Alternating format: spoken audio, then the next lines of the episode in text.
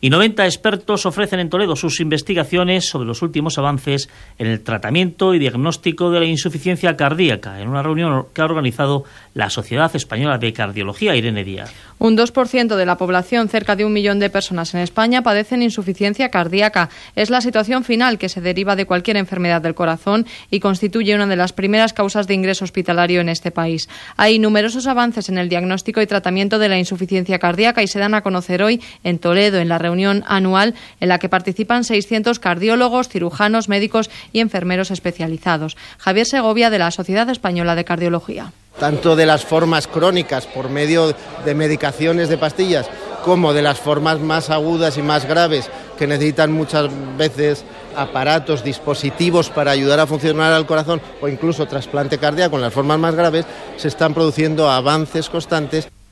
Los motivos más comunes de la aparición de la insuficiencia cardíaca son la tensión alta o la enfermedad coronaria. También hay causas congénitas. Afecta sobre todo a personas de edad eh, avanzada y es poco frecuente entre los jóvenes.